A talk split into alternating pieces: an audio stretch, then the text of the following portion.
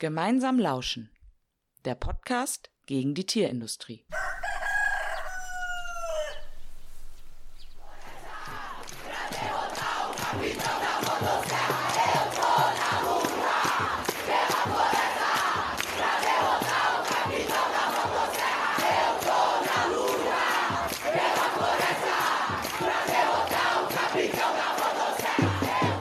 Was ihr da gerade gehört habt, war ein großer Protest in Brasilien zum Schutz des Amazonas-Regenwaldes. Ein wesentlicher Grund für seine Bedrohung ist der Futtermittelanbau für die Tierindustrie. Diese Podcast-Folge haben wir dazu genutzt, uns mal genauer mit der damit zusammenhängenden Zerstörung unserer natürlichen Lebensgrundlagen zu beschäftigen. Am Beispiel des Sojaanbaus in Brasilien zeigen wir auf, welche Auswirkungen die europäische Tierindustrie im globalen Süden hat.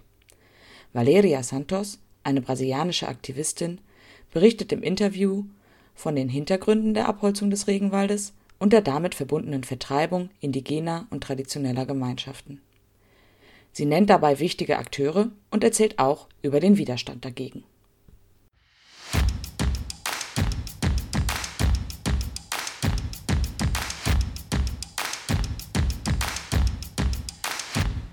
Die Zahlen sprechen für sich. Die EU ist mit 33 Millionen Tonnen Sojaprodukten pro Jahr nach China der zweitgrößte Sojaimporteur weltweit. 87 Prozent hiervon wird für Tierfutter verwendet. Ein großer Teil dieses Sojas wird in Lateinamerika, vor allem in Brasilien und Argentinien, produziert.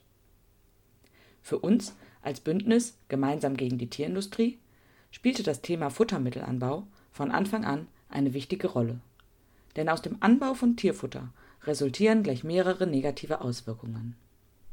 Zum einen wird der menschengemachte Klimawandel angefeuert. Die Tierproduktion ist unheimlich flächenintensiv. Vier Fünftel der globalen landwirtschaftlichen Flächen werden für die Tierproduktion beansprucht. Der Anbau von Futtermitteln führt entsprechend zu Rodungen von Tropenwäldern, was wiederum Treibhausgase freisetzt. Und auch die Transporte der Futtermittel von ihrem Anbaugebiet zumeist im globalen Süden, in die Stätten der Tierproduktion, häufig in den westlichen Industrienationen, verursacht weitere CO2-Emissionen. Der Sojaanbau zum Beispiel erfolgt fast immer in Monokulturen gentechnisch veränderter Pflanzen und ist mit massenhaftem Pestizid- und Mineraldüngereinsatz verbunden. Die Umwelt wird vergiftet. Zudem schrumpft durch die monokulturelle Anbauweise und die Zerstörung der ursprünglichen Ökosysteme die Biodiversität in den betroffenen Gebieten. Die Schutzfunktionen der Ökosysteme gehen dadurch verloren. Es kommt zu Erosion und Wüstenbildung, so dass Naturkatastrophen zunehmen bzw. deren Auswirkungen sich verschlimmern.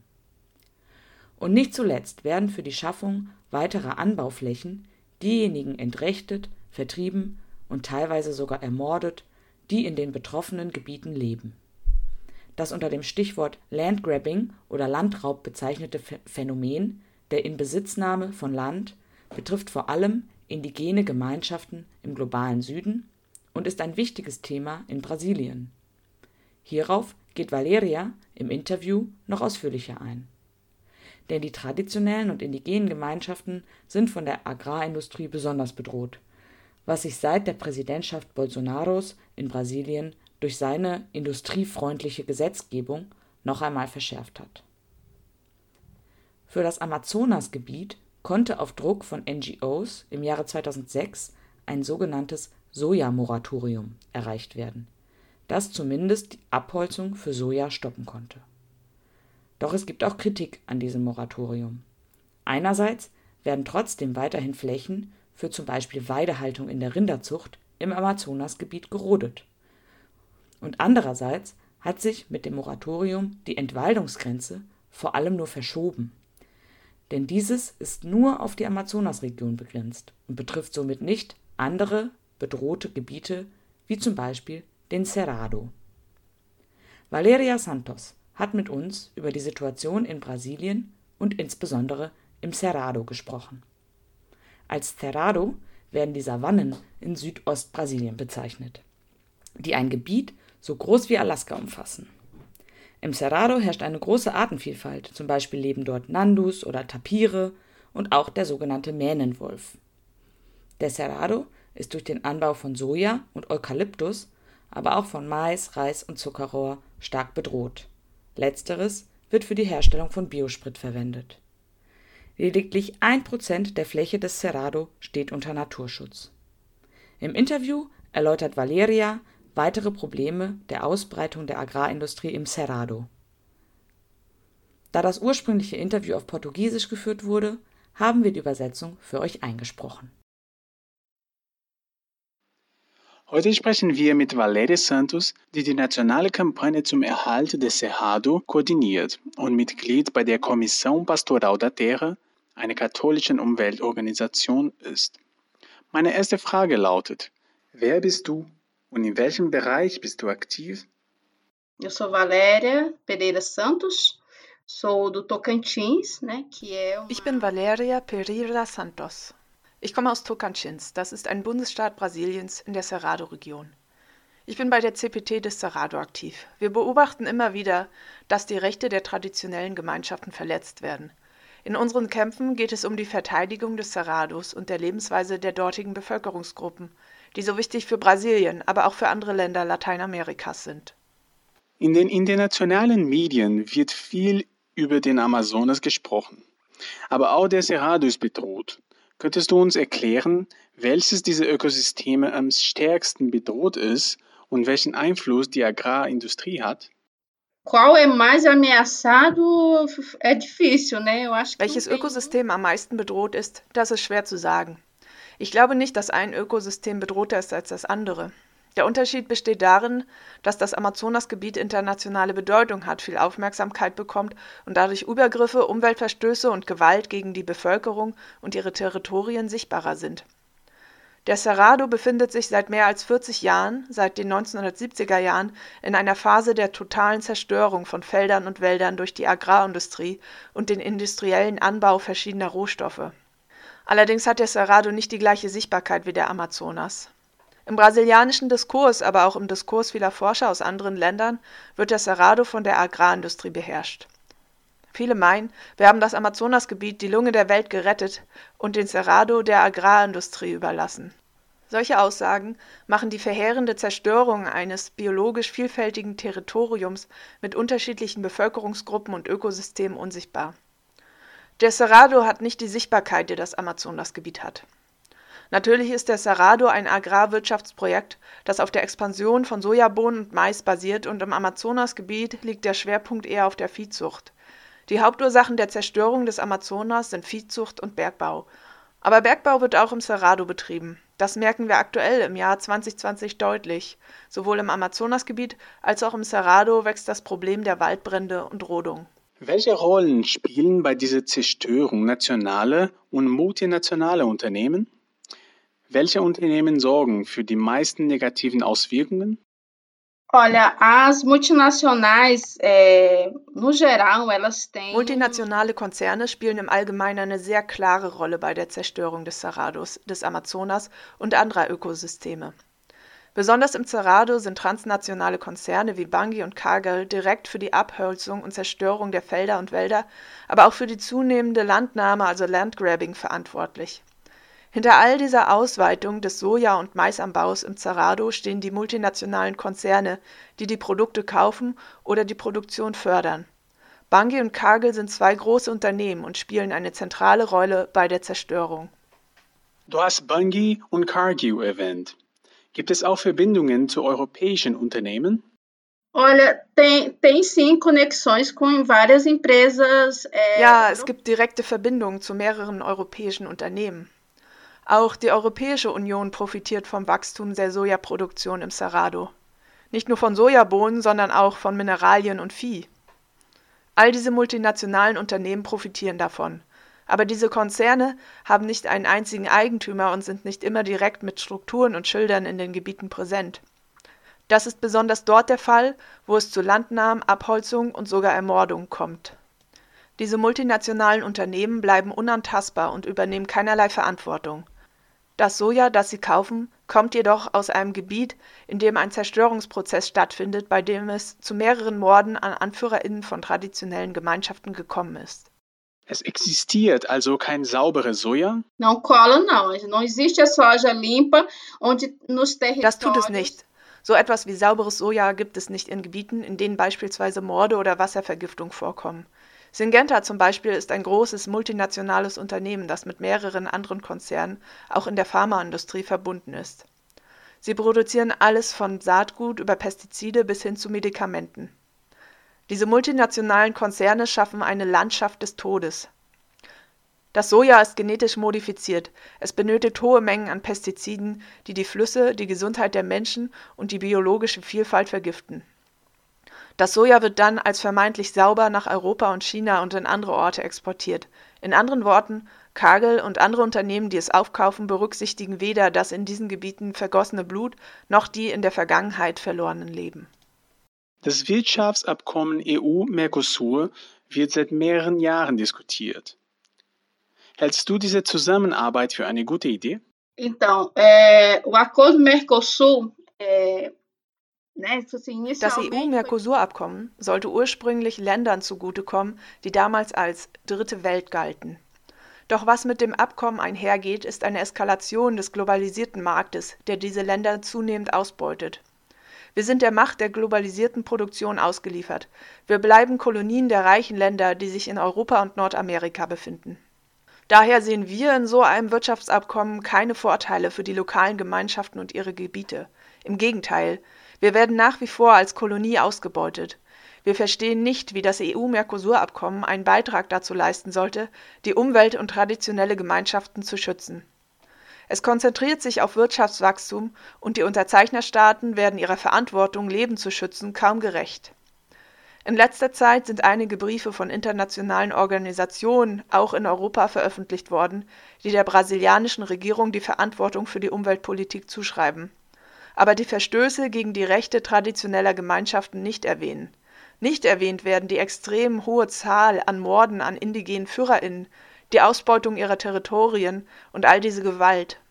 Mit anderen Worten, die Politik sorgt sich um die Interessen einer Lobby, die die wirtschaftliche Ausbeutung aufrechterhalten will, aber interessiert sich nicht für den Schutz der Menschen, die in diesen Gebieten leben.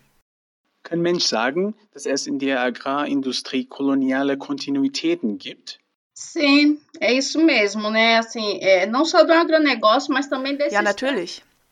Nicht nur in der Agrarindustrie, sondern auch in internationalen Wirtschaftsverträgen. Diese Abkommen mit Ländern wie Brasilien, aber auch mit anderen Ländern Lateinamerikas oder Afrikas machen sie zu einfachen Produzenten von Rohstoffen für den globalen Norden. Es handelt sich um neokoloniale Beziehungen, die diese Gebiete weiterhin gewaltsam ausbeuten.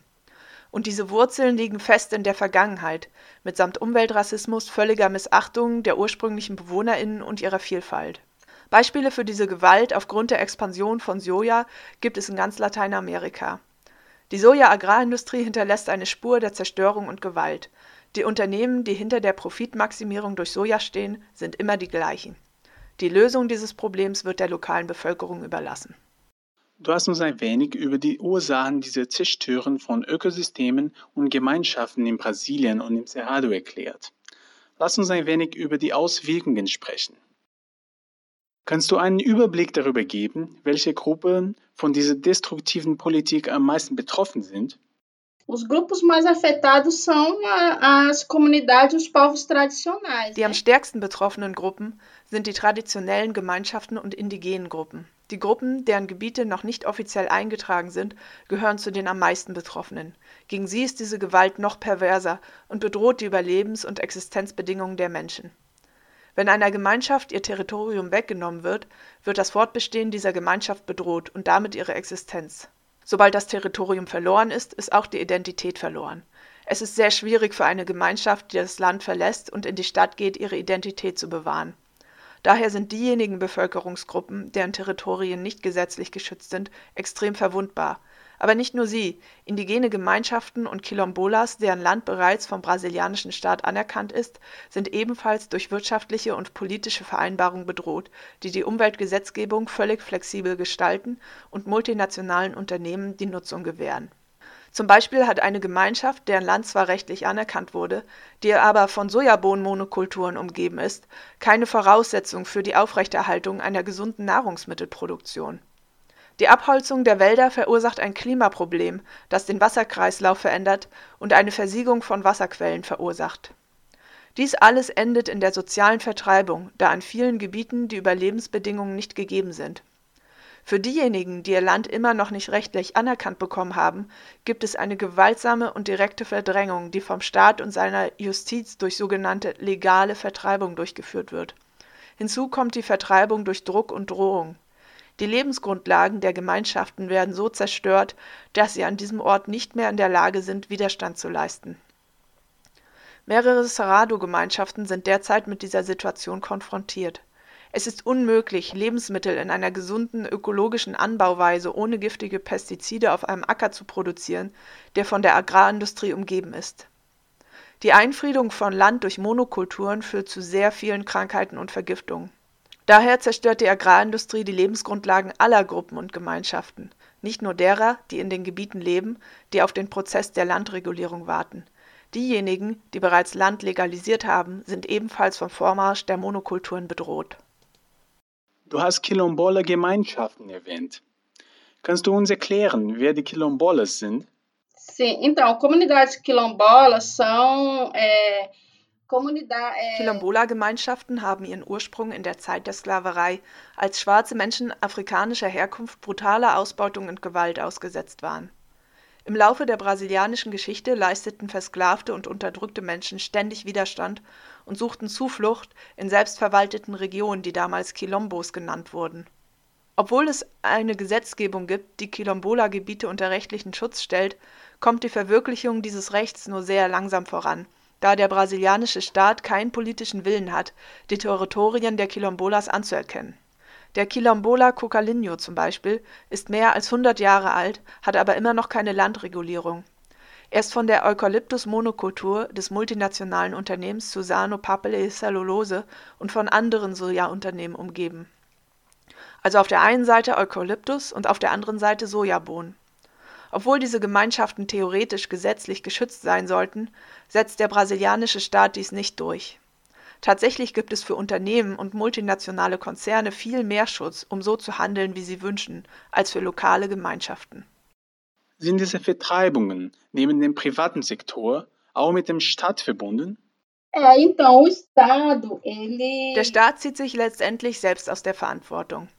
Es gibt Gesetze und Verpflichtungen des Umweltschutzes und der lokalen Gemeinschaften, aber die gegenwärtige Regierung betreibt einen Abbau der Umweltgesetze. Die vorhandenen Ressourcen zum Schutz der Umwelt und der lokalen Gemeinschaften werden nicht ausgeschöpft. Abgesehen von dem Versuch, Landnahmen zu regulieren, was aber tatsächlich den Unternehmen und Landbesitzern zugutekommt, hat der brasilianische Staat die für den Schutz der indigenen Bevölkerung bestimmten Mittel nicht genutzt. Die Regierung ist gleichgültig gegenüber dieser Gewalt. Wir haben viel über die Auswirkungen der Agrarindustrie in Brasilien gesprochen. Ich möchte ein wenig über den Widerstand zu sprechen kommen. Wie ist er organisiert und welche Bündnisse zwischen Gruppen und Bewegungen gibt es? Sim, existe várias é, frentes de resistências, né? Ja, es gibt mehrere Fronten des Widerstands. Die indigenen Gruppen zum Beispiel leisten sehr starken Widerstand. Sowohl im Amazonasgebiet als auch im Cerrado halten sie diesen Widerstand täglich aufrecht. Die Konfrontation mit Gewalt ist alltäglich und beginnt direkt vor der Haustür der betroffenen Menschen. Ihr Widerstand hat auf nationaler und internationaler Ebene durch Bündnisse, Netzwerke und Kampagnen eine größere Dimension erhalten. Es ist auch notwendig, nationale und internationale Bündnisse und Koalitionen aufzubauen. Es ist unumgänglich, die Blase der brasilianischen Medien zu durchstoßen und die Situation auch über Brasilien hinaus anzuprangern.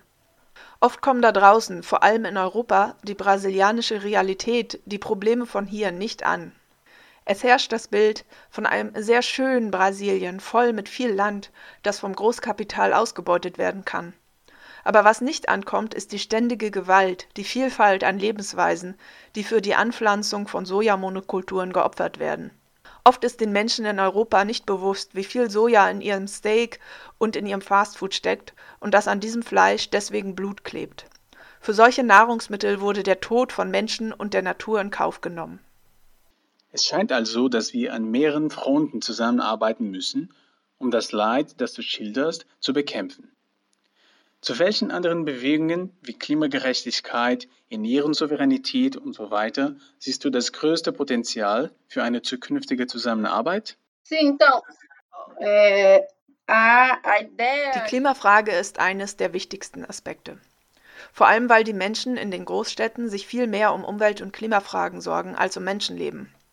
Oft löst das Foto eines Tieres, das unter den Folgen des Treibhauseffektes wie zum Beispiel Waldbränden leidet, bei vielen Menschen viel mehr Empörung aus als der Verlust von indigenem, Quilombola oder bäuerlichem Leben. Deshalb ist es notwendig, nicht nur auf dem Land, sondern auch in der Stadt und in anderen Ländern einen Dialog zu führen.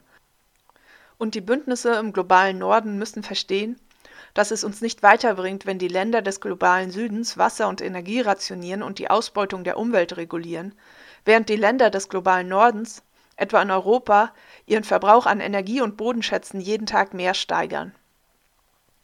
Deshalb sind diese Partnerschaften in den Bereichen Klima, Bewusstsein und Ernährungssouveränität, aber auch bei der Verteidigung der Menschenrechte sehr wichtig. Wenn wir uns nicht für eine gerechte und egalitäre Gesellschaft einsetzen, in der Leben statt Konsum die Priorität gegeben wird, können wir nicht weitermachen. Und gerade die Coronavirus-Pandemie zeigt uns das wieder. Wir müssen dieses Modell der Gesellschaft des Konsums und der Produktion überdenken. Die Bündnisse müssen in eine Richtung arbeiten, die das Bewusstsein schärft und vor allem die Menschheit wieder mit der Natur verbindet. Wir haben mehr und mehr ein Konsumverhalten, bei dem der Mensch sich selbst in den Mittelpunkt stellt, die Natur zerstört und sich in einen Prozess der Selbstzerstörung begibt. Einerseits ist die Ansteckungsrate der Pandemie vorübergehend zurückgegangen, zum anderen wird in bestimmten Bereichen in Wirtschaftswachstum investiert, um die Finanzkrise zu überwinden. Doch was wird getan, um die Gesundheitskrise zu überwinden? Was wird getan, um die humanitäre Krise zu überwinden? Denn wir befinden uns tatsächlich in einer humanitären Krise. Und wir wissen, dass Krisen wie die gegenwärtige Pandemie einen viel perverseren Effekt auf arme Länder haben, die ohnehin schon von multinationalen Konzernen ausgenutzt werden. Warum werden multinationale Unternehmen wie Cargill, Bunge, Syngenta und viele andere nicht zur Verantwortung gezogen? Warum werden sie nicht für ihren Beitrag zum Ungleichgewicht des Ökosystems zur Rechenschaft gezogen?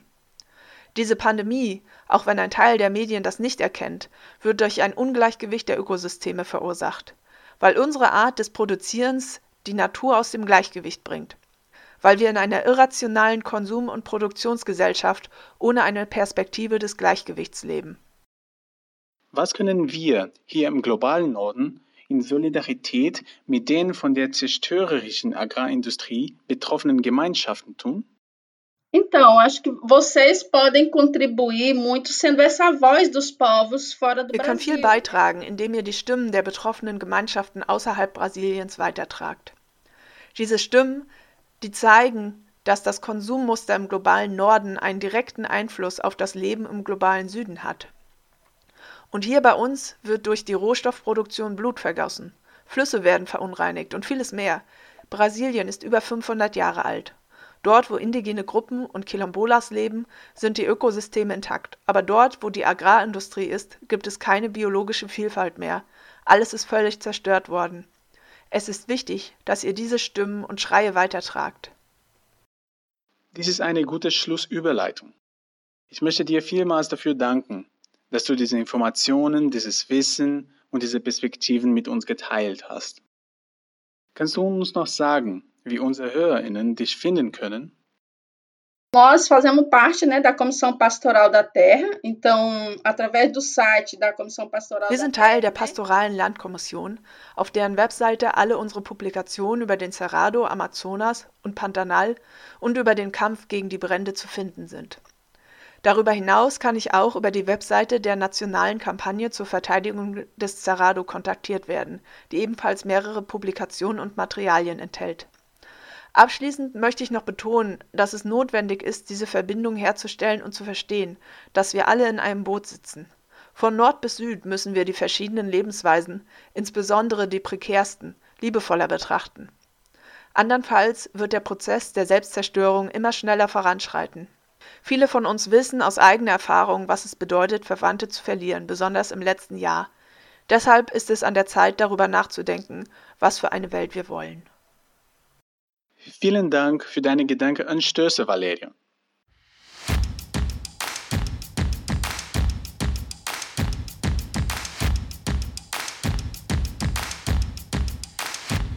Es ist grotesk.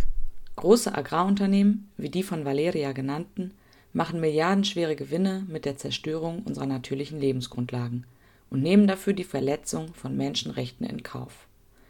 Gleichzeitig setzen sie viel Geld ein, um ihr Image aufzubessern und sich als verantwortungsvoll darzustellen. Die EU hat zwar mittlerweile eine Erklärung verabschiedet, die Strafen in Aussicht stellt, wenn die Importeure von Soja nicht nachweisen können, dass der Anbau des Sojas nicht die Regenwälder bedroht. Wie dies umgesetzt wird, ist jedoch noch unklar. Ein generelles Importverbot von Futtermitteln für die Tierindustrie lässt währenddessen weiter auf sich warten. Und Unternehmen wie Cargill weigern sich vehement, ihre Produktion und Lieferketten umzustellen und dadurch weitere Abholzungen für den Futtermittelanbau zu verhindern. Kein Tier hängt so stark von Soja ab wie das Huhn. In der EU werden ca. 50 Prozent der Hühnerfuttermittel durch Soja gedeckt. Der größte deutsche Geflügelproduzent ist PHW mit der Marke Wiesenhof. Zwischen dem 10. und 18. Juli diesen Jahres wollen wir vom Bündnis Gemeinsam gegen die Tierindustrie mit einer Massenaktion und einem Camp unseren Protest gegen die Tierindustrie auf die Straße tragen. Im niedersächsischen Rechterfeld bei Fechter betreibt PHW, also der Mutterkonzern von Wiesenhof, neben seiner Firmenzentrale auch ein Futtermittelwerk. Wenn die Stimmen der brasilianischen Aktivistinnen irgendwo gehört werden sollten, dann dort. Folgt Valerias Aufruf. Kommt zu unserem Bündnistreffen, kommt zur Massenaktion im Juli und lasst uns gemeinsam einen breiten, globalen Widerstand gegen die Agrar- und Tierindustrie sichtbar machen. Kontaktiert uns gerne per E-Mail unter mail at gemeinsam-gegen-die-tierindustrie.org. Dann besprechen wir alles weitere. Und wenn ihr noch mehr zum Thema wissen wollt, haben wir euch Hintergrundinformationen sowohl zum Sojaanbau in Lateinamerika und den damit verbundenen Zerstörungen, als auch zur Situation in Brasilien in den Show Notes zusammengestellt. Es folgt ein Lied von Clara Nunes, einer brasilianischen Aktivistin, die vom indigenen und schwarzen Widerstand singt. Bis zum nächsten Mal, eure Franzi vom Bündnis Gemeinsam gegen die Tierindustrie.